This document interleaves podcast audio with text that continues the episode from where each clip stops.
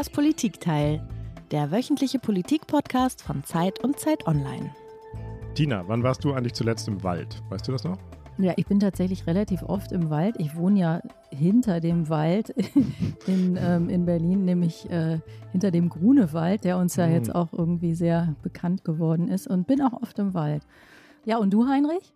Ja, ich habe mich das natürlich auch gefragt und es ist, glaube ich, wirklich schon eine ganze Weile her. Ich kann mich nicht genau daran erinnern. Ich kann nur sagen, dass ich am Wochenende zu meinen Eltern fahre und die wohnen in einer Gegend, die heißt sogar nach einem Wald, in den Odenwald nämlich. Also da gehe ich dann vielleicht auch in den Wald. Mhm. Heinrich, wir müssen mal kurz sagen, wer wir sind. Genau. Du bist Tina Hildebrand, du bist die Ressortleiterin der Politik der gedruckten Zeit in Berlin. Ja, und du bist Heinrich Wefing, du bist auch Ressortleiter der gedruckten Zeit in Berlin. Wir machen das nämlich zusammen. Genau. Wie auch diesen Podcast. Und beim Stichwort Grunewald, da standen wir schon mit einem äh, Fuß in unserem Thema. Wir sehen nämlich im Moment fast täglich im Fernsehen, also ich nicht nur im Fernsehen, aber die meisten von uns im Fernsehen, Bilder von brennenden Wäldern, von Löschflugzeugen, Feuerwehrleuten, von verkohlten Baumstämmen. Und der Wald brennt nicht nur in Kalifornien oder Südfrankreich oder im Süden Europas, sondern immer öfter auch in Deutschland, in Brandenburg, in der sächsischen Schweiz und eben zuletzt sogar in Berlin. Warum brennen die Wälder? Woran liegt das? Was lässt sich dagegen tun? Und wie geht es dem Wald eigentlich ganz generell? Ist er noch zu retten? Ist er in großer Gefahr? Was können wir tun? Darüber sprechen wir heute in das Politikteil, dem politischen Podcast von Zeit und Zeit Online, mit einem Gast, auf den wir uns sehr freuen. Er war heute Morgen mit seinen Studierenden noch im Wald, das hat er uns eben im Vorgespräch gesagt, den ganzen Tag im Wald. Im Schwarzwald nämlich. Wir sind sehr gespannt, was er dort gesehen und äh, erlebt hat. Er ist Forstwissenschaftler. Er hat in Kanada und Australien gearbeitet. Heute ist er Professor für Waldbau an der Universität Freiburg. Und er ist Vorsitzender, das ist für unser Thema wichtig, weil wir ja ein politischer Podcast sind, er ist Vorsitzender des Wissenschaftlichen Beirats für Waldpolitik, der die Bundesregierung berät. Herzlich willkommen im Politikteil Jürgen Bauhus. Waldbau klingt ja schon ein bisschen ulkig. So, man denkt ja eigentlich, Wälder baut man gar nicht, aber da kommen wir gleich zu. Aber jetzt haben Sie uns erstmal wie jeder Gast ein Geräusch mitgebracht.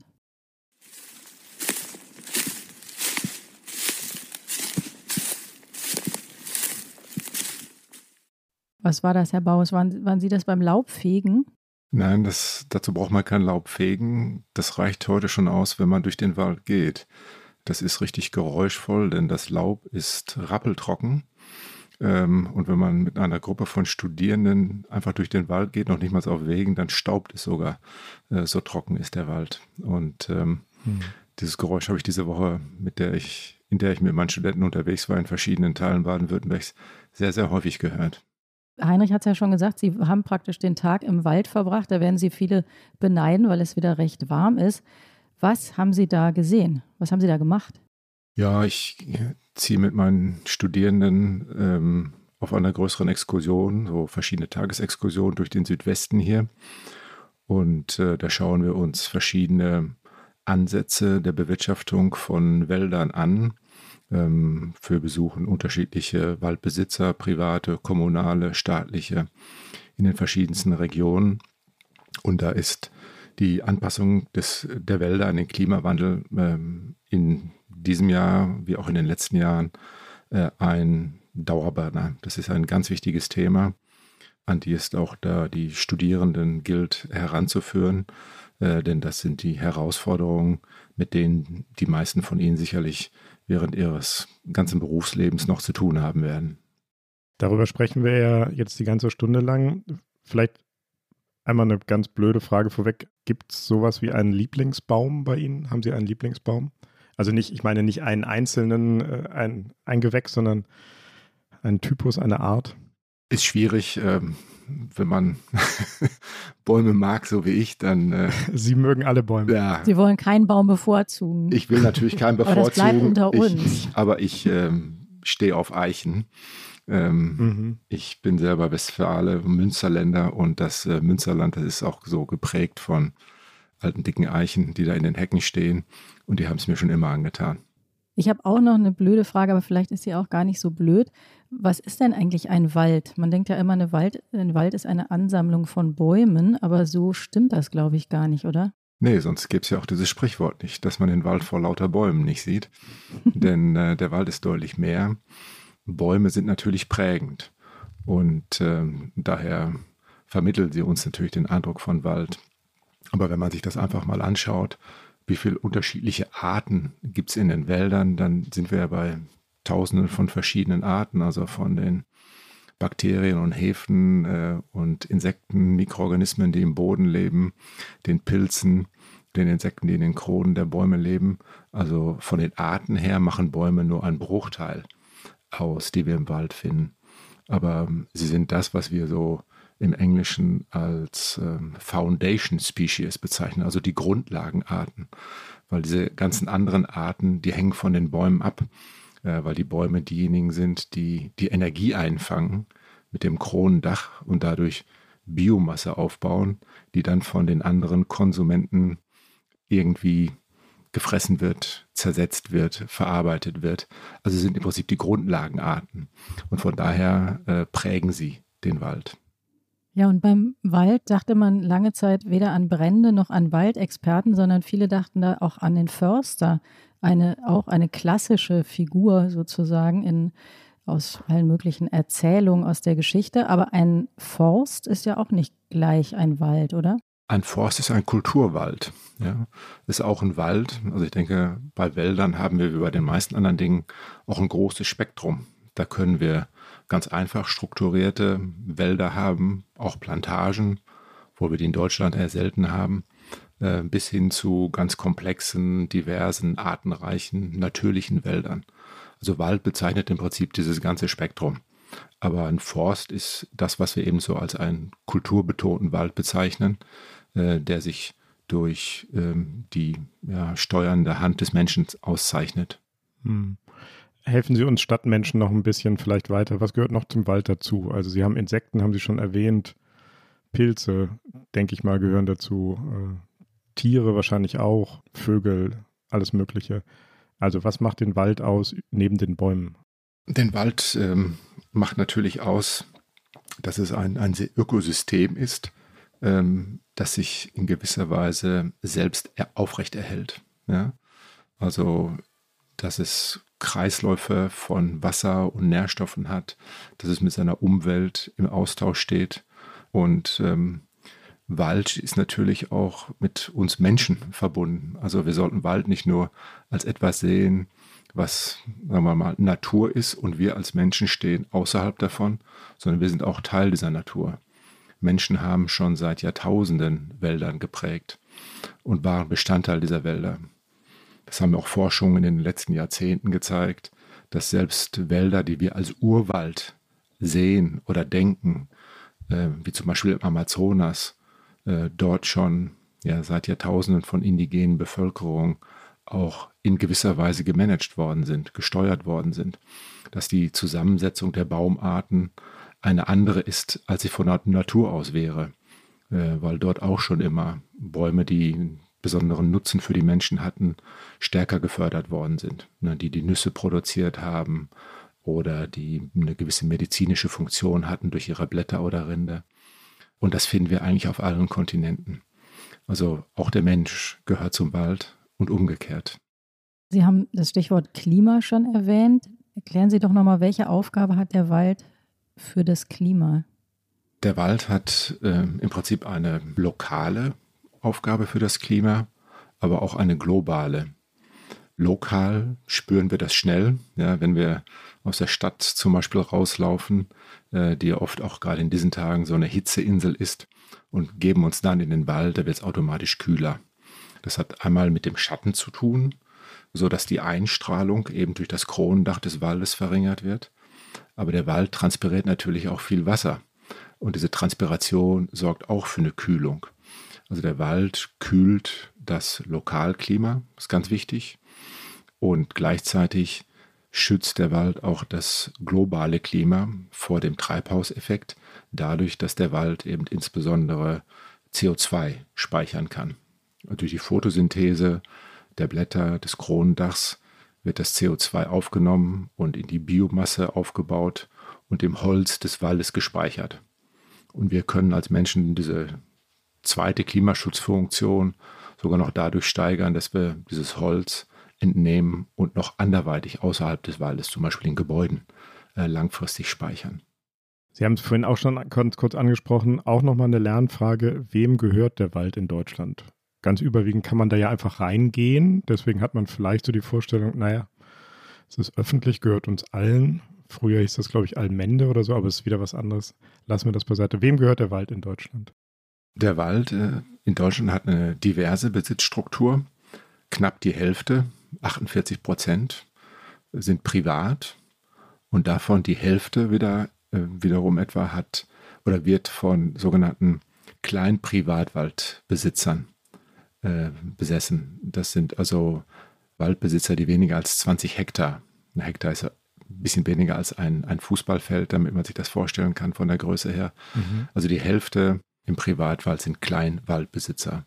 Dann etwa etwas weniger als ein Drittel ist Staatswald. Das sind die Wälder, die den Bundesländern gehören. Oder etwas weniger als 30 Prozent, sollte ich sagen. Äh, etwas weniger als 20 Prozent ähm, gehört Körperschaften, Kommunen, Stiftungen und dann gehören noch 4% der Waldfläche dem Bund. Und das sind so traditionell Truppenübungsplätze etc. Also sehr divers. Es gibt natürlich regional Schwerpunkte, wo wir mehr Privatwald haben oder auch sehr zersplitterten kleinen Privatwald. Das hat dann etwas mit auch dem Erbrecht zu tun, ja, ob äh, der Wald oder zum Beispiel ob der Hof mit dem Wald äh, an eins der Kinder an den ältesten oder zum Teil auch an den jüngsten Sohn geht oder ob das Erbe eben in der Realteilung an, an alle mhm. Erben aufgeteilt wird. Ja, so haben wir zum Beispiel hier im mittleren Schwarzwald so Waldbesitz, der, wo die Höfe oft noch so 50 Hektar haben. Und wenn man in den südlichen Schwarzwald geht, äh, da gibt es viel Privatwald, wo die Waldbesitzer zum Teil weniger als einen Hektar haben. Hm. Sie haben jetzt nur die Söhne erwähnt, aber ich, ich, da muss ich doch nochmal nachfragen. Das, das war jetzt einfach aus traditioneller Gewohnheit, nehme ich an. Ne? Es können auch Töchter Wald erben, oder? Natürlich, natürlich. Ja. Da bin ich beruhigt. In einem Wald bei Nentershausen im Landkreis Hersfeld-Rotenburg hat es in der Nacht zum Dienstag gebrannt. Der Waldbrand im Süden Brandenburgs ist noch nicht unter Kontrolle. Die Feuerwehr kämpft in einem Waldstück in der Nähe der brandenburgischen Kleinstadt Treuenbrietzen aktuell weiter gegen einen solchen Brand. Im Nationalpark Sächsische Schweiz geht der Kampf gegen die Flammen weiter auf über 250 Hektar. Ein Großbrand im Berliner Grunewald hält seit heute früh die Feuerwehr in Atem. Im Südwesten der Hauptstadt sind nach ihren Angaben etwa 50 Hektar betroffen. In vielen Gebieten, auch hier in Mitteldeutschland, werden die höchsten Waldbrandgefahrenstufen ausgerufen. Die Zahl der Waldbrände ist etwa in Sachsen-Anhalt dieses Jahr deutlich höher. Im Nachrichtenteppich haben wir es gehört, neuerdings brennt der Wald gefühlt ständig, nicht nur in Südeuropa oder in äh, Gegenden, wo wir das fast schon gewohnt sind, in Kalifornien oder so, sondern auch in Deutschland. Herr Bau, stimmt das? Ist das so? Gibt es mehr Waldbrände in diesem Jahr, in den letzten Jahren als vor 20 oder 50 Jahren? Wir haben mehr Waldbrände, jedenfalls in den letzten Jahren, sowohl die Anzahl der Waldbrände als auch die insgesamt abgebrannte Fläche haben zugenommen.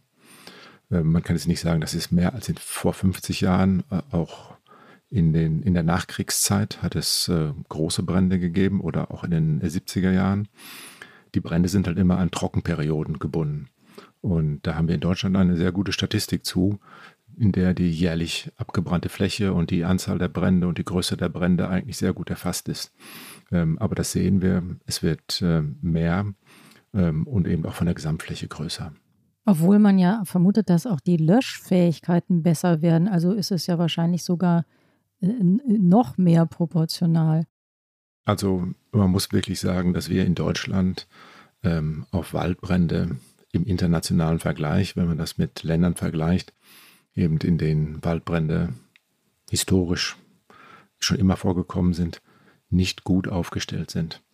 Es gibt einige Gegenden, da hat man sich jetzt eben aus der Erfahrung der letzten Jahre äh, mehr und mehr ähm, auf Waldbrände äh, eingestellt, aber auch viele Regionen, wo eben noch keine Waldbrände aufgetreten sind, wo man auch, glaube ich, bisher ein mangelndes Problembewusstsein äh, dafür entwickelt hat, wie schnell sowas gehen kann und wie verheerend es sein kann.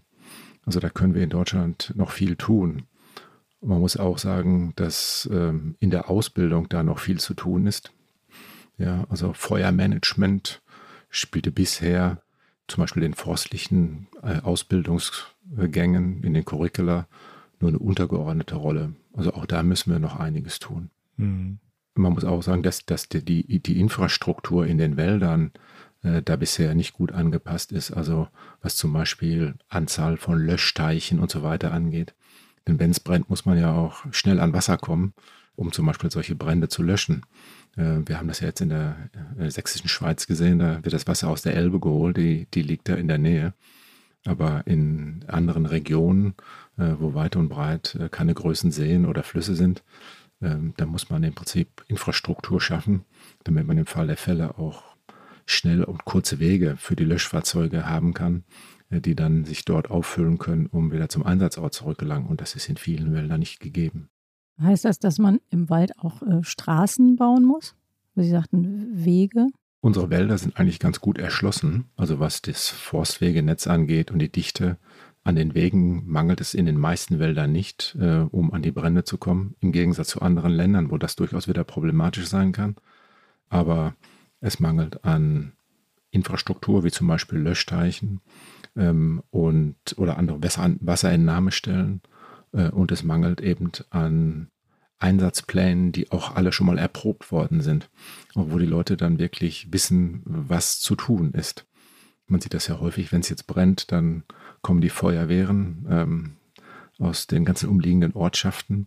Aber wie die sich koordinieren sollten und wer dann genau eigentlich was machen sollte, da gibt es sicherlich noch Optimierungsbedarf. Also die wissen, wie man ein Haus löscht, aber die wissen nicht unbedingt, hm. wie man einen Waldbrand bekämpft. Ist das so? viele Feuerwehren haben da wenig Erfahrung. Hm. Es gab ja, als der, als der Grunewald jetzt gebrannt hat, da kam ja erschwerend hinzu, dass da Sprengstoff äh, gelagert ist, teilweise auch Munition. Und da gab es ja im Grunde zwei Meinungen. Die einen haben gesagt, wie, äh, wie verrückt ist das denn, dass man in so einem Wald Sprengstoff lagert? Und die anderen haben gesagt, äh, das ist doch sehr gut und das ist auch alles äh, überlegt, denn sowas kann man ja nicht in der Stadt äh, lagern oder, oder abfeuern. Wie sehen Sie das denn? Ja, ich meine, Wälder wurden äh, schon immer verwendet äh, von uns Menschen, um da etwas ja, zu treiben oder, oder, oder, zu tun, das eigentlich äh, nicht so sehr im gesellschaftlichen Bewusstsein präsent sein sollte. Da konnte man schon immer was abschirmen. Also deswegen unsere ganzen Truppenübungsplätze, die liegen ja auch in, in abgelegenen Heidelandschaften oder Wäldern. Und daher ist es auch nicht verwunderlich, äh, wenn zum Beispiel, da wir jetzt im Grunewald äh, da Munition und Sprengstoff ähm, mal, in einem entlegenen Waldstück äh, angesammelt wird und man dort die Sprengung vornimmt. Das muss natürlich auch weit weg sein von Bebauung, Siedlungen. Die fühlen sich ja auch durch Sprengungen äh, belästigt fühlen. Ähm, von daher ist das nicht verwunderlich, dass man sowas dann im Wald findet. Lassen Sie uns nochmal über den Zusammenhang zwischen ähm, Klimawandel und Waldbränden und überhaupt der Veränderung des Waldes sprechen. Sie haben gesagt, Waldbrände die Häufigkeit der Waldbrände nimmt in Trockenperioden zu. Wir haben jetzt ganz offenkundig eine Zunahme von Trockenperioden.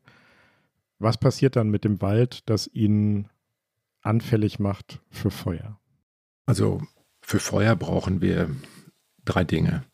Das eine ist brennbares Material. Das zweite ist äh, Sauerstoff, äh, um das Feuer zu füttern. Und äh, das dritte ist im Prinzip eine Entzündung des Feuers. Und äh, was sich jetzt vor allen Dingen ändert, ist der erste Faktor, denn durch diese Trockenheiten äh, fällt viel leicht brennbares Material an. Da trocknet dann insbesondere zum Beispiel die Grasschicht äh, oder die Krautschicht, die wir in Wäldern haben, aus ähm, oder die unterständigen Bäume. Dadurch, dass es sehr trocken ist, werfen Bäume noch mehr Blätter und Nadeln ab und füttern somit diese Streuauflage, äh, die dann brennbar wird. Und was wir auch gesehen haben, ist, dass wir dann Witterungsbedingungen äh, bekommen, wo es nicht nur trocken ist, sondern auch windig. Äh, und das sind dann die wirklich gefährlichen Lagen, weil der Wind eben dieses Feuer anfachen kann. Und dann braucht es nicht viel. Es kann sich natürlich entfachen durch einen Blitzschlag, aber wir wissen alle, dass die meisten Feuer hier in unseren Breiten eigentlich dann von Menschen gemacht werden. Entweder durch Unachtsamkeit, Leute, die in den Wald gehen und grillen oder die berühmte weggeworfene Zigarettenkippe oder sogar e-, eben bewusst äh, durch Brandstiftung. Gibt es eigentlich auch gute Brände oder etwas Gutes an Bränden? Es gibt ja in einigen Nationalparks, äh, gehört das, glaube ich, sozusagen auch zur, zur Waldhygiene dazu, dass es ab und zu brennt. Ja, wenn man die Frage stellt, ob es gute Brände äh, gibt, dann muss man natürlich gleich hinterher fragen, gut wofür? Und da gibt es eigentlich ähm, hauptsächlich zwei Dinge, für die ein Feuer gut sein kann. Also für die Waldbesitzer ist das meistens äh, und Waldbesitzerinnen meistens tragisch, weil sowas auch einen Vermögensverlust darstellt und äh, für auch viele Waldnutzer eben ein Verlust der Funktion dieser Wälder, zum Beispiel für Erholung oder sonst was. Gut können Feuer sein für die Biodiversität, ähm, weil ganz bestimmte Arten da dranhängen, die einfach an die Feuerökologie angepasst sind. Es gibt auf der Welt viele Wälder, bei denen Feuer quasi ein natürliches Element äh, dieser Ökologie ist, also wo Feuer benötigt werden, um den Wald zu erneuern. Da gibt es dann Baumarten, die ähm, für ihre Samen nackten Mineralboden brauchen, weil die Samen sind so klein, dass sie nur da keimen können. Und die Bäume brauchen so viel Licht, dass sie nur kriegen können, wenn diese Unterschicht äh, durch das Feuer entfernt worden ist. Das findet man zum Beispiel in Eukalyptuswäldern in Australien oder in Kiefernwäldern in Nordamerika. Das ist bei uns eigentlich nicht der Fall. Es gibt bei uns ganz, ganz wenige Arten, die auf Feuer angewiesen sind, ähm, weil die meisten Wälder hier bei uns eine andere Dynamik haben. Die ist von Natur aus nicht durch Feuer geprägt. Wir haben natürlich jetzt viele Kiefernwälder, und äh, ja, typischerweise ist in Kiefernwäldern häufig so eine Feuerdynamik zu finden. Kiefern produzieren eben auch leicht entflammbare Streu. Kiefernadeln brennen wie Zunder. Und ähm, häufig können ausgewachsene Kiefern so Feuer auch, wenn es ein Bodenfeuer ist, gut überleben und haben dann durch, den, durch die Samen, die aus ihren Zapfen entlassen werden, optimale Bedingungen für den Nachwuchs der sich dann auf dem abgebrannten Boden etablieren kann. Aber wie gesagt, diese Ökosysteme, diese Waldökosysteme, die an Feuer angepasst sind, die gibt es bei uns eigentlich nicht. Denn bei uns würden von Natur aus Laubwälder vorherrschen, in denen es so gut wie nie brennt. Eine andere wichtige Funktion können Feuer natürlich auch haben, indem, wenn sie kontrolliert eingesetzt werden können oder wenn sie von niedriger Intensität sind, die Gefahr von unkontrollierbaren Feuern verringern. Und das macht man sich in vielen anderen Ländern auch zunutze, indem man eben dieses Controlled Burning durchführt. Also dann, wenn die Bedingungen kontrollierbar sind, zum Beispiel eben bei Windstille, bei niedrigen Temperaturen im Winter, äh, wird ein Bodenfeuer durch den Wald geleitet, das eben dieses brennbare Material reduziert, sodass hier dann mit einer deutlich geringeren Wahrscheinlichkeit und kontrollierbarer Feuer entstehen können. Jetzt haben Sie die Kiefern erwähnt mhm. und, und gesagt, äh, wir würden aber eigentlich mehr Laubbäume haben, haben wir, wir aber nicht. Und viele, also ich auch, habe eigentlich lange immer gedacht, die Kiefern haben wir zum Beispiel in Brandenburg und um Berlin rum, weil der Boden einfach so sandig ist und da wächst nichts anderes. Jetzt haben wir aber in den letzten Wochen gelernt, das äh, ist, glaube ich, gar nicht so, ne? sondern das ist das Ergebnis davon, dass Kiefern gepflanzt wurden, weil sie schnell wachsen, weil sie schnell im Grunde auszubeuten sind als Holz, was man dann verkaufen kann. Das heißt, wir haben das Problem äh, hausgemacht. Zum Teil.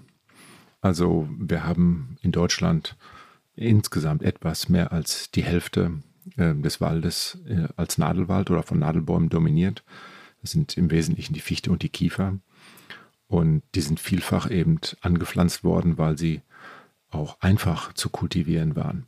Und es ist zum Beispiel in Brandenburg tatsächlich so, dass die Kiefern vor allen Dingen auch verwendet worden sind, weil die Böden wirklich sehr arm waren. Was wir gesehen haben, ist, dass äh, vor allem im letzten Jahrhundert die Böden äh, sich deutlich erholt haben. Also der Zustand der Böden war nach einer ja, wirklich devastierenden Nutzung viel, viel schlechter. Man kann das daran zum Beispiel sehen, dass die jüngeren Generationen äh, in diesen Wäldern an Bäumen, die jüngeren Generationen von Bäumen höher werden als die älteren Generationen. Und das ist ein klares Indiz dafür, dass die Wachstumsbedingungen für die Kiefern auch dort besser geworden sind. Und so hat man auch angefangen, vor allen Dingen so in den, seit den letzten zwei Jahrzehnten des letzten Jahrhunderts, äh, viel Waldumbau zu betreiben, indem man äh, versucht hat, diese verbesserten Standorte dann auch für Laubbäume zu nutzen. Da man also Eichen zum Beispiel unter dem Schirm der Kiefern kultiviert, ähm, Buchen, wo das möglich ist. Und äh, man hat auch gezielt mit Laubbäumen gearbeitet, um diese Waldbrandgefahr zu reduzieren. Zum einen, indem man eben Laubbäume unter die Kiefern gepflanzt hat, sodass der Waldboden beschattet ist, dass äh, durch die leicht zersetzbare Streu, äh, zum Beispiel von Linden, diese, diese Auflage, Humusauflage nennen wir das, also dieses Streu nicht so dick wird da auch weniger brennbares Material ist. Und dass sich dann dort auch keine Grasschicht entwickelt im Schatten dieser Laubbäume, die unter den Kiefern stehen. Und zusätzlich hat man solche Laubholzriegel in die Wälder gebaut, die wie eine Feuerbremse oder wie so eine, so eine ähm, äh, Feuerschneise wirken. Also dass wenn so ein Feuer entsteht und durch diese Kiefernwälder läuft, dass sich das quasi in diesen grünen Laubholzriegeln totläuft, äh, weil dort nicht so viel brennbares Material auf dem Boden ist. Ich würde gerne noch mal wissen, was Sie heute mit Ihren Studierenden im Wald, im Schwarzwald gesehen haben. Sie haben auch gesagt, es ist sehr trocken da. Sie haben von ausgetrockneten Bachbetten gesprochen. Ähm, ist es einfach nur Glück, dass es im Schwarzwald jetzt nicht brennt? Oder ist, hat das mit dem zu tun, was Sie gerade gesagt haben? Da ist der Wald gemischter oder hat es mit den Höhenlagen zu tun? Also was sehen Sie im Schwarzwald und wie groß ist die Brandgefahr dort? Also auch im, im Schwarzwald ist die Brandgefahr hoch, aber in den Beständen, die wir hier haben, sicherlich bei weitem noch nicht so hoch wie in den Kiefernforsten Brandenburgs äh, oder Sachsens, ähm, wo wir einfach viel leichter oder viel, ja, viel leichter äh, entflammbares Material haben, äh, in, vor allem in Bodennähe. Was hier viel weniger der Fall ist, ist, dass äh, solche vergrasten Bestände bestehen. Also wir haben hier in der Regel noch eine andere Kraut- und Strauchschicht, ähm, wo die Biomasse eben äh, nicht so leicht entflammbar ist.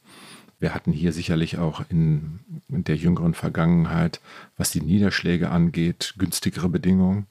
Also dieses Wasserdefizit ist hier im Südwesten, abgesehen mal von einigen Regionen wie dem Südschwarzwald oder im Kraichgau, nicht so gravierend gewesen wie im Nordosten der Republik. Und Fichten produzieren eine Streu, die nicht so leicht brennbar ist, auch wie die Streu der Kiefern. Aber man muss, muss auch sagen, ja, wir haben auch Glück gehabt. Ja. Also auch hier hat es äh, punktuell schon Waldbrände gegeben, kleine, die dann aber nicht äh, über ja, sagen wir, Hektargröße äh, hinausgegangen sind und die schnell kontrolliert werden können. Aber es könnten hier auch große Brände entstehen, das steht außer Frage. Wenn man den Wald jetzt nicht wie Sie als ähm, Wissenschaftler kennt oder als Experte, sondern nur als Spaziergänger, dann ist vielen ja aufgefallen, dass die Wälder unordentlicher in Anführungszeichen geworden sind in den letzten Jahren, dass da mehr rumlag. Und das hieß ja, das macht man im Grunde aus ökologischen Gründen, weil da auch wieder Tiere, Organismen, alles Mögliche sich ansiedeln kann, das dann beiträgt. Ist das im Zusammenhang mit den Bränden nicht so guter Weg gewesen oder hat es damit gar nichts zu tun? Weil Sie haben ja dieses Material erwähnt, was dann eben in, in Bodennähe sich auch entzündet. Also Totholz ist super wichtig äh, für die Biodiversität in Wäldern. Etwa 25 Prozent aller Waldarten hängen in irgendeiner Weise von Totholz ab, weil sie in einem Lebensstadium darauf angewiesen sind. Und von daher hat man angefangen, eben auch mehr Totholz anzureichern, wie Sie gesagt haben, sowohl stehende tote Bäume, liegende tote Bäume. Und äh, es ist, glaube ich, ein ähm, ja, Missverständnis, dass dieses Totholz wirklich viel zur Brandgefahr beiträgt. Äh, denn dieses starke Holz, das ist eh erstens nicht leicht entflammbar äh, und äh, trägt auch nicht ähm, sehr viel zu dieser äh, zu der schnellen Ausbreitung von Feuer bei. Was wirklich kritisch ist, ist das, was man eben als so ein äh, feines, brennbares Material im Englischen Fine Fuel bezeichnet. Und das äh, sind also eben die Kraut- und Strauchschicht und die Grasschicht, das ist die Streuschicht ähm, oder eben feine Zweige. Ja, also wenn zum Beispiel so eine tote, frisch abgestorbene Fichte äh, auf den Boden fällt und dieses Material dann im Boden ist, Nähe ist mit den ganzen Zweigen und Nadeln noch dran, dann trägt das viel zur Brandgefahr bei. Aber wenn wir ein schon auch äh, zum Teil verwittertes Stück Totholz, einen Stamm äh, ohne feines Reisig auf dem Boden liegen haben, dann trägt das vernachlässigbar äh, zur Waldbrandgefahr bei. Herr Baus, wir sind einige von uns, Tina nicht, aber wir beide sind, glaube ich, alt genug, um uns äh, daran zu erinnern, dass es vor langer Zeit in den 80er Jahren ganz viele Gerede gab über den sauren Regen. Wir haben da mal auch einen Ton vorbereitet. In den Wolken verwandeln sich Teile dieser Abgase zu Schwefel- und Salpetersäuren. Wenn dann eine so angereicherte Luftströmung höhere Berglagen streift, kommen diese Säuren mit dem Regen wieder auf die Erde zurück. Das ist saurer Regen. Und dieser saure Regen, hieß es dann, führe zum Waldsterben. Im idyllischen Kleinalmgebiet nahe Knittelfeld helfen auch Behördenauflagen nichts. Die Kleinalm ist ein sogenanntes Reinluftgebiet durch Berge abgeschirmt von der Industriebelastung und unentdeckt vom Tourismus. Dennoch stirbt hier der Wald in einem Ausmaß, das bis vor kurzem undenkbar war in Österreich. Überall an Autobahnen und Wanderwegen standen damals Schilder, stoppt das Waldsterben und mein laienhafter Eindruck war eine Weile lang, ja genau, das ist passiert, das Waldsterben wurde damals gestoppt, der Wald hat sich ganz prima wieder erholt. Auch deshalb waren, glaube ich, viele Menschen skeptisch, wenn es um den Klimawandel ging. Also die Frage ist, ist etwas dran, dass zu viel Alarmismus auch schadet? Wie zu wenig natürlich auch, weil dann nichts passiert. Was können wir lernen aus dem Kampf gegen das Waldsterben damals für unsere Situation heute? Also ich sehe mich auch fast äh, als ein Kind dieses Waldsterbens, weil ich damals äh, angefangen habe, Forstwissenschaften zu studieren das war auch sicherlich eine Motivation, da was äh, zu tun, ähm, um dieses Problem zu lösen. Die Problemlage war eine, eine wirklich andere, denn ähm, der saure Regen war ein regionales Problem, das auch regional gelöst werden konnte durch relativ einfache technische Maßnahmen durch den Einbau von Filteranlagen in Kraftwerken, durch Katalysatoren in Fahrzeugen und somit haben wir den äh, Schwefeldioxidausstoß drastisch reduziert. Und die Wälder haben sich tatsächlich erholt, nicht vollständig, weil die Böden sind damals in einer Art und Weise versauert, äh, die man nicht einfach umkehren kann. Also auch der saure Regen damals hat sicherlich zu einer Schwächung äh, bestimmter Waldökosysteme geführt. Nicht aller, aber besonders derjenigen, die schon auf sagen wir mal, armen, sauren Böden gestockt sind. Aber wir haben damals äh, eben regionale politische Lösungen auch äh, für dieses Problem finden können. Und vielleicht kann man auch einige Wissenschaftler aus der Zeit als, oder man könnte ihnen einen gewissen Alarmismus äh, vorwerfen, ähm, weil sie es vielleicht übertrieben haben. Nicht nur die Wissenschaft, ähm, ich würde sagen, auch in den Medien haben wir ständig Bilder gesehen von abgestorbenen Bäumen. Die waren aber nicht weit verbreitet. Das war auf einige Standorte, zum Beispiel in Hochlagen des Harzes oder des Erzgebirges, äh, konzentriert und war kein wirklich weit verbreitetes Phänomen wie das Absterben der Bäume, das wir jetzt beobachten können.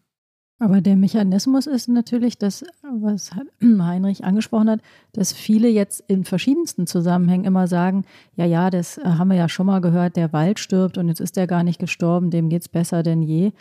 Wenn ich Sie richtig verstehe, sagen Sie, dem Wald geht es heute schlechter als damals. Auf jeden Fall. Also, wie gesagt, erstens war es kein ähm, flächiges Phänomen.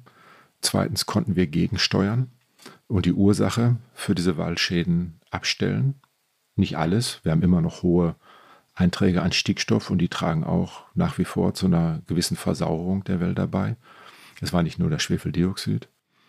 Aber wir sind jetzt in der Situation, äh, wo wir trotz viel erklärten politischen Willens bisher noch nicht in der Lage waren, die Auswirkungen des Klimawandels zu reduzieren.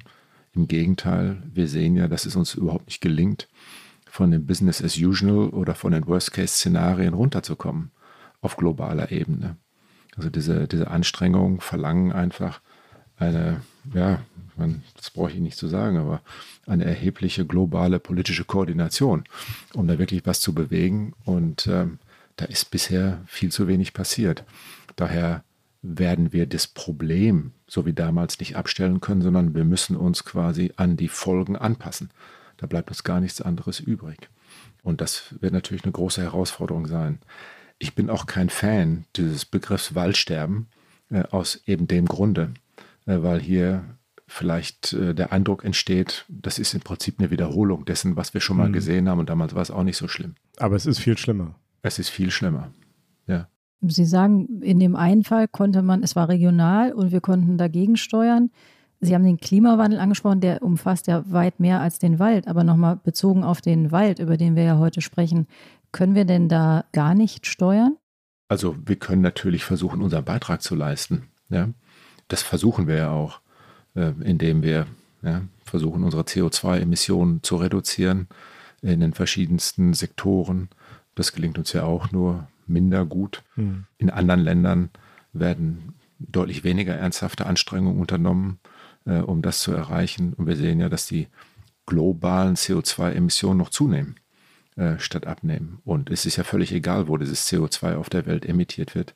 Die Effekte sind eben dann überall zu sehen. Also daran werden wir, ich meine, sollten wir natürlich so schnell wie möglich etwas ändern, aber ich habe da einen gewissen Pessimismus, dass uns das äh, schnell gelingt. Äh, besonders wenn man die anderen Krisen auch noch sieht, äh, die sich so zurzeit auf der Welt abspielen, wo dann Klimawandel auch schnell mal wieder in den Hintergrund gerät.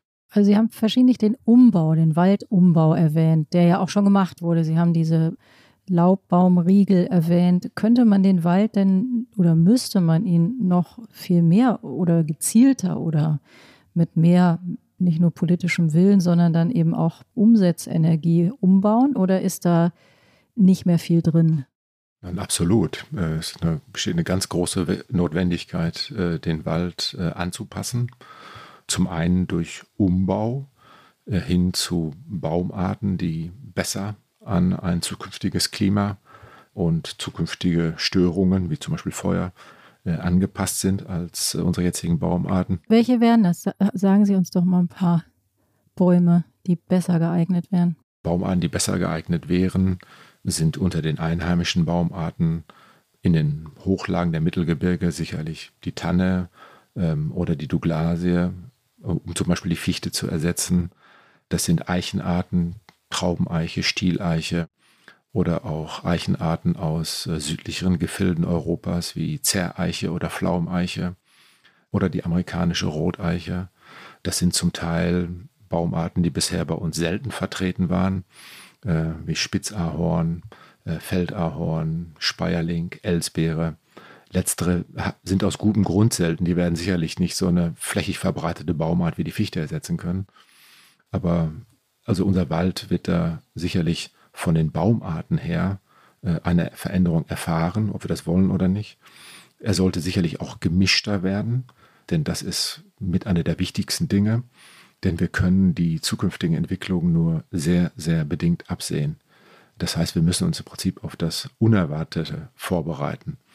Äh, denn es ist auch nicht nur der Klimawandel, der an sich, der unseren Wäldern zu schaffen macht, äh, sondern man muss das ein bisschen weiter fassen. Da spielt auch der globale Wandel eine Rolle.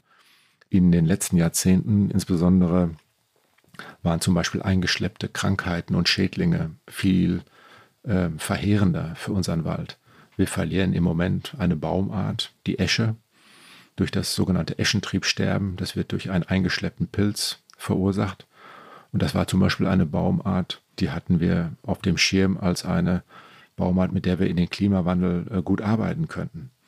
Und so etwas kann in Zukunft mit jeder anderen Baumart passieren. Mhm. Egal, ob das eine einheimische Baumart ist oder eine eingeführte Baumart. Und da können wir auch wer ist, ich sollte einen Schritt zurückgehen. Es gibt ja sehr viel Wunschdenken, ja, äh, dass je natürlicher unsere Wälder sind, äh, desto besser sind sie an den Klimawandel angepasst. Ähm, das kann man nicht sagen. Denn die, die Natürlichkeit der Vergangenheit hat nichts mit, die, mit der Angepasstheit an das Klima der Zukunft zu tun. Und auch Baumarten, die hier schon seit Jahrtausenden wachsen, können genauso nächste Woche von einem eingeschleppten Schädling oder einer Krankheit befallen werden und verschwinden. Da hilft nur die Diversität. Geht es nur um andere Baumarten oder wird sich der Wald auch selbst verändern? Ich habe in der Vorbereitung gelesen, dass der Wald der Zukunft womöglich weniger dicht sei, lichter. größere Abstände zwischen den Bäumen, eher so eine Landschaft mit Bäumen als ein dunkler Wald. Stimmt das?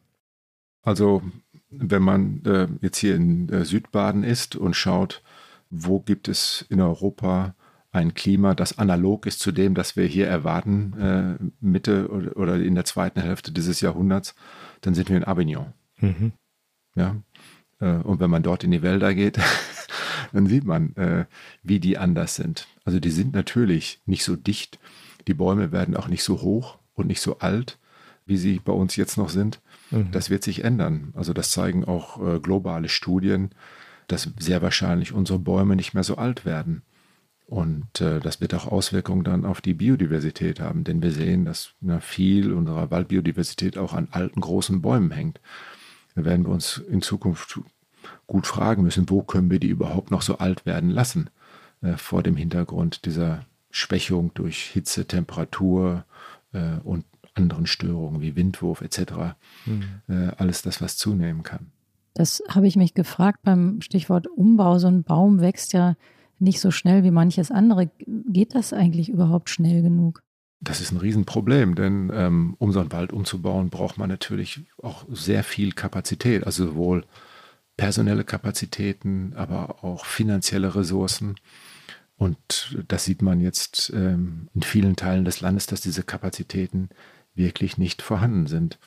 Ich war vor ein paar Wochen im Harz in Sachsen-Anhalt und äh, da referierte bei dieser Tagung auch ein Kollege aus dem Land, sagte, dass sie jetzt ähm, durch diese massiven Schäden und die Ernte der abgestorbenen Bäume 20.000 Hektar Freifläche hatten. Und äh, ihre ja, Berechnungen zeigten, dass sie nur in der Lage sind, pro Jahr äh, maximal 1000 Hektar davon wieder zu bewalden. Ja, also die Forstwirtschaft hier wird hier vor Herausforderungen gestellt, die sie mit den gegenwärtigen Ressourcen nicht lösen kann. Ähm, selbst wenn das Geld für diese Sachen bereitstünde. Und äh, es gibt Berechnungen von äh, Kollegen aus dem Thünen-Institut, was allein der Waldumbau kostet. Also allein nicht der Wechsel der Baumarten, zum Beispiel von Fichten und Buchen hin zu äh, besser klimaangepassten Baumarten. Da bewegen wir uns in der Größenordnung. Sowas ist nicht so ganz leicht zu schätzen, aber da bewegen wir uns in Größenordnung von 15 bis über 40 Milliarden Euro. Hm. Pro was? Bezogen auf welchen Zeitraum? Das ist über, diesen, äh, Zeit, über den gesamten Zeitraum. Ja, aber das denke ich mir, könnte man vielleicht mal auf die nächsten 30 Jahre projizieren so, so ein Wald ist im Prinzip wie ein großer Tanker. Ja? Da hat man ganz lange Bremswege, wie so ein Öltanker, ja? Äh, ganz große Wendekreise. Da kann man nicht einfach das Steuer umreißen und jetzt, ähm, sag mal, Wälder, die 30 Jahre alt sind und aus Baumarten bestehen, von denen wir sagen, tja, ob die noch das Rennen machen im Klimawandel, die würde man jetzt nicht fällen und, und entfernen diese Wälder und dann künstlich da neue hinpflanzen, sondern man würde erstmal mit dem, was man hat, so versuchen, so lange wie möglich zu arbeiten und das peu à peu machen, weil es gar nicht anders geht. Das erinnert mich daran, ich habe auch in Freiburg studiert vor vielen, vielen Jahren und ich bin mal bei einer Mitfahrgelegenheit äh, von Freiburg nach Hause gefahren mit einem Studenten der Forstwissenschaft. Und das, was mir am meisten aus diesem Gespräch in Erinnerung geblieben ist, dass er sagte, wenn er denn fertig studiert habe und äh, arbeite, alles, was er in seinem Leben in den Wäldern sozusagen tun werde, werde so richtig Früchte tragen und sich richtig auswirken und sichtbar werden, eigentlich erst, wenn er in Rente oder tot sei.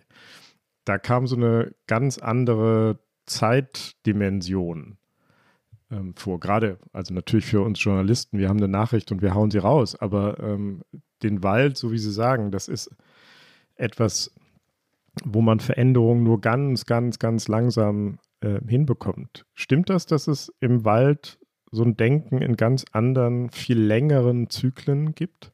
Auf jeden Fall.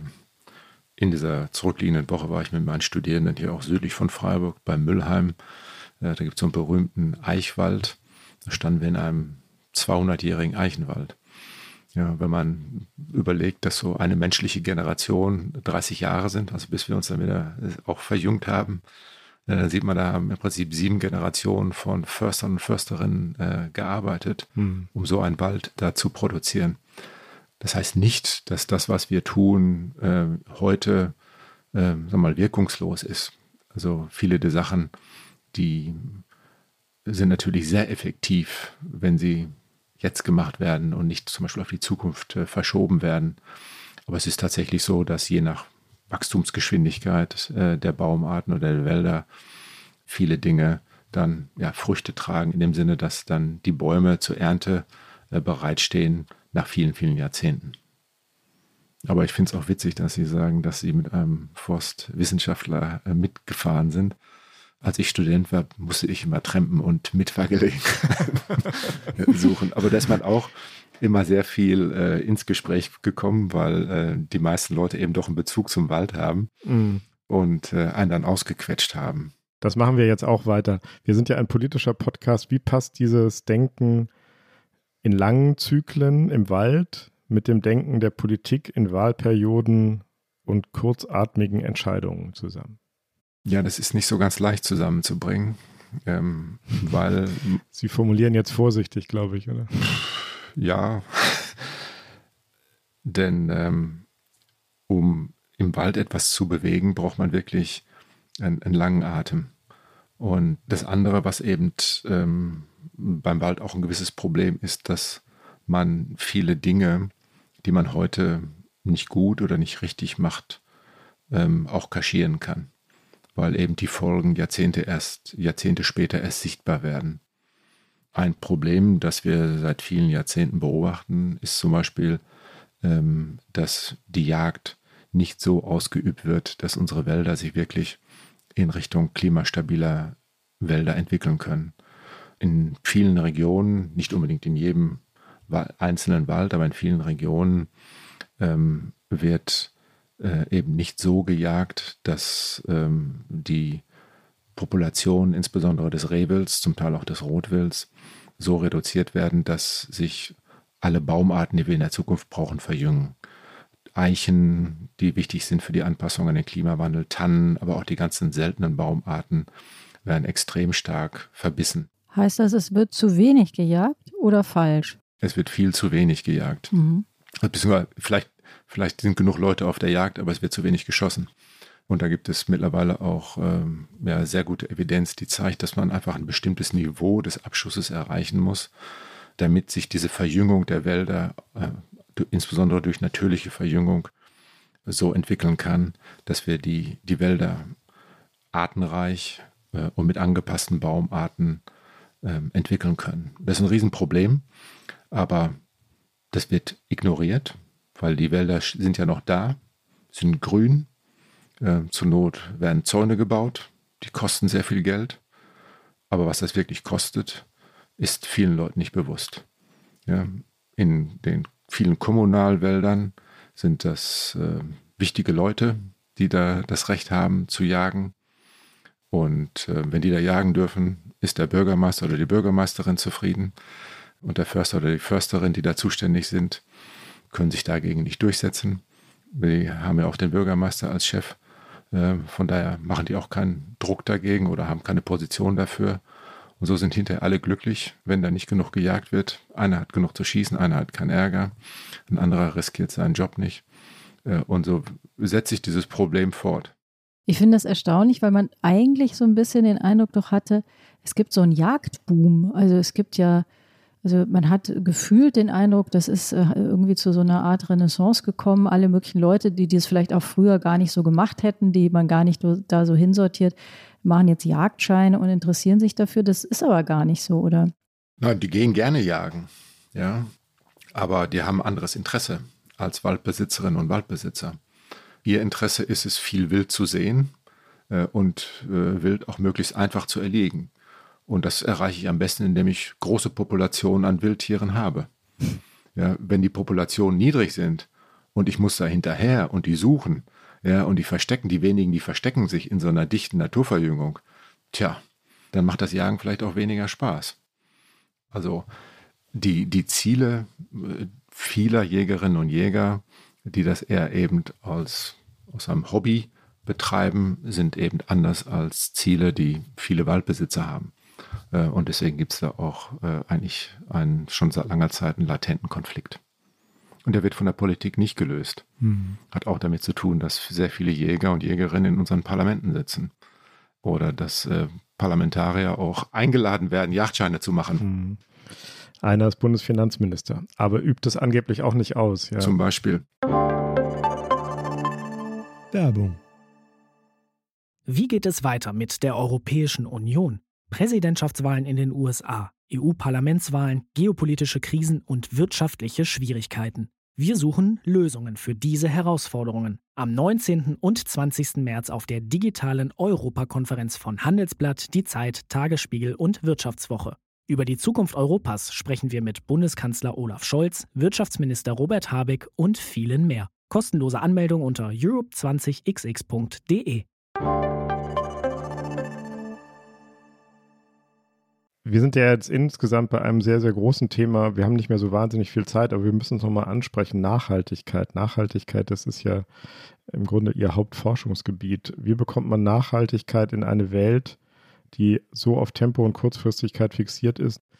Was geben Sie Ihren Studierenden mit an die Hand, damit wir mehr Nachhaltigkeit in den Wald bekommen?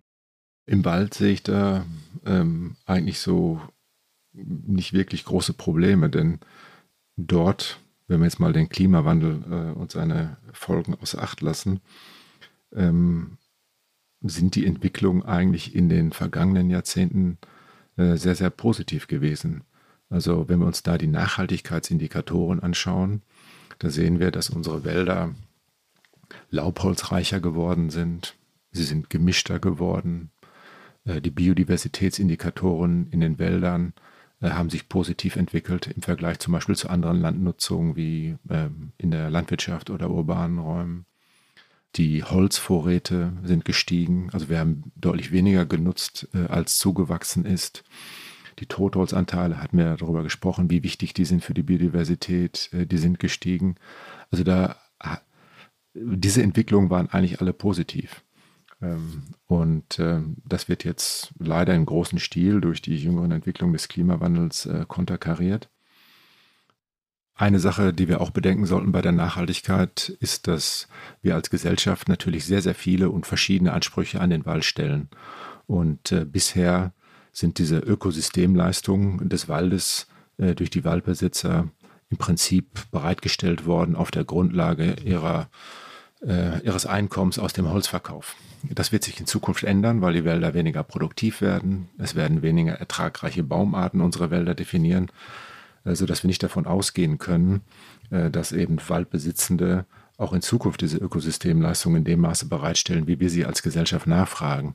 Von daher brauchen wir da wirklich einen neuen Vertrag zwischen Waldbesitzenden und Gesellschaft, damit erstere auch den Wald wirklich im Sinne der Gesellschaft äh, bewirtschaften werden.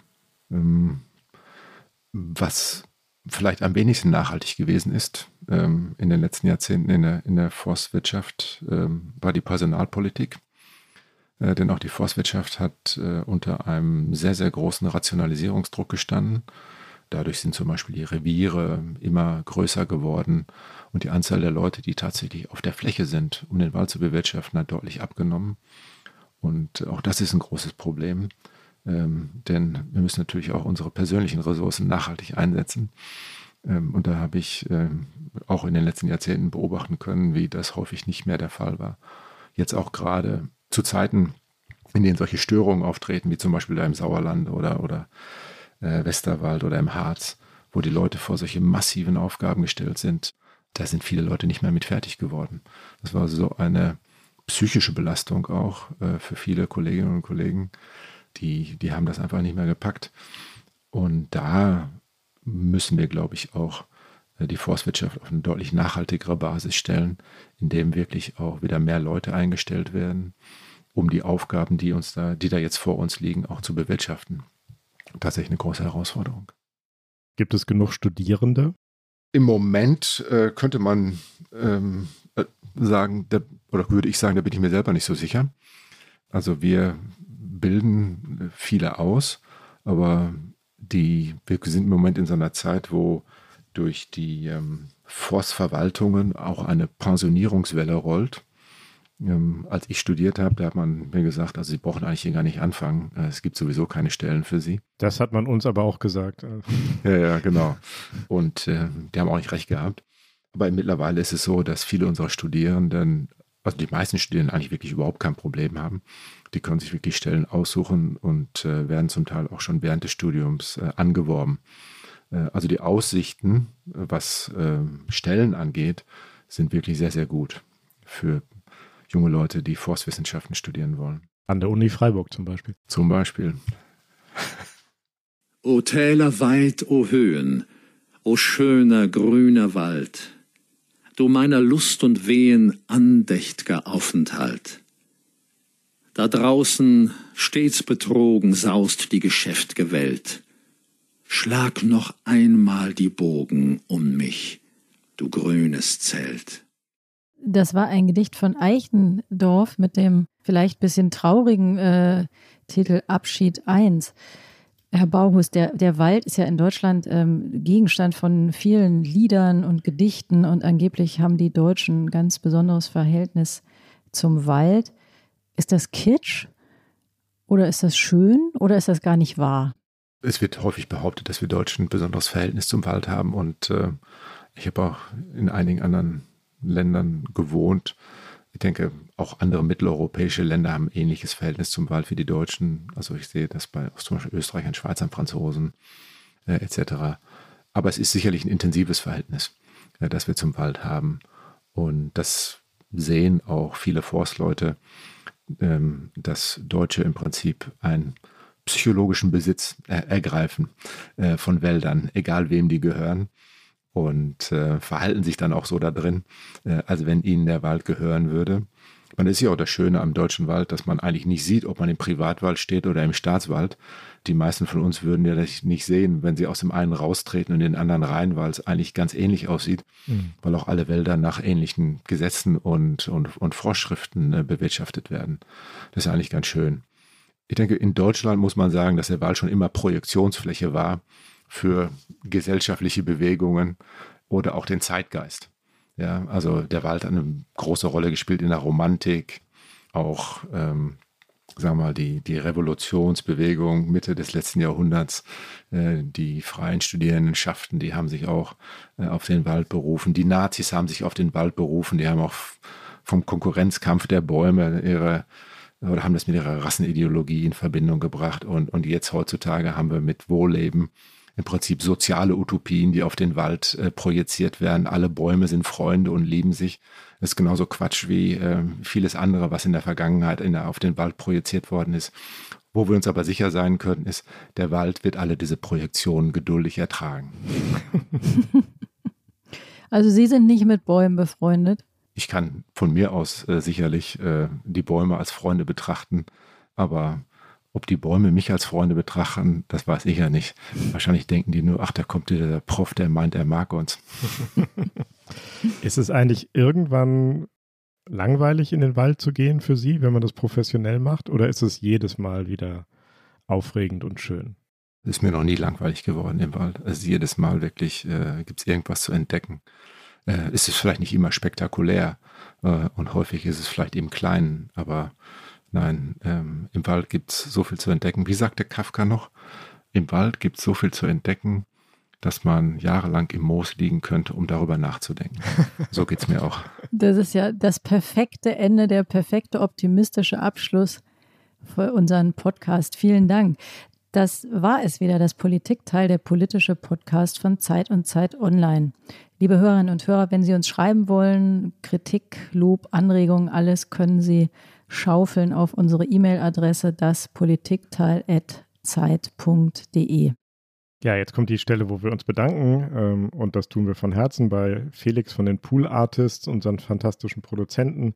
Danke an Christina Plett, die wie immer wunderbar die Recherchen übernommen hat. Danke an Pia, Munja und Ole, unsere Podcast-Paten bei Zeit Online. Und danke natürlich an Sie, Herr Bauhus, für diesen Ausflug in den Wald und seine Zukunft die Sie mit uns gemacht haben. Vielen Dank dafür. Ja, vielen Dank. Sehr gerne. Ich fühle mich in diesem, in diesem heißen Büro, in dem ich sitze, auch schon gleich ein bisschen besser irgendwie so vor, wenn man so viel über den grünen Wald spricht, mit einem gleich wohler.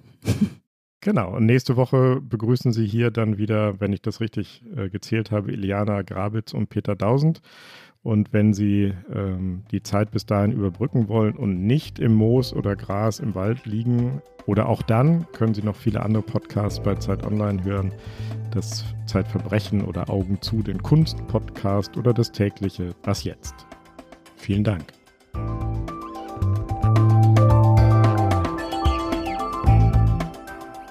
Das Politikteil ist ein Podcast von Zeit und Zeit Online, produziert von poolartists.de.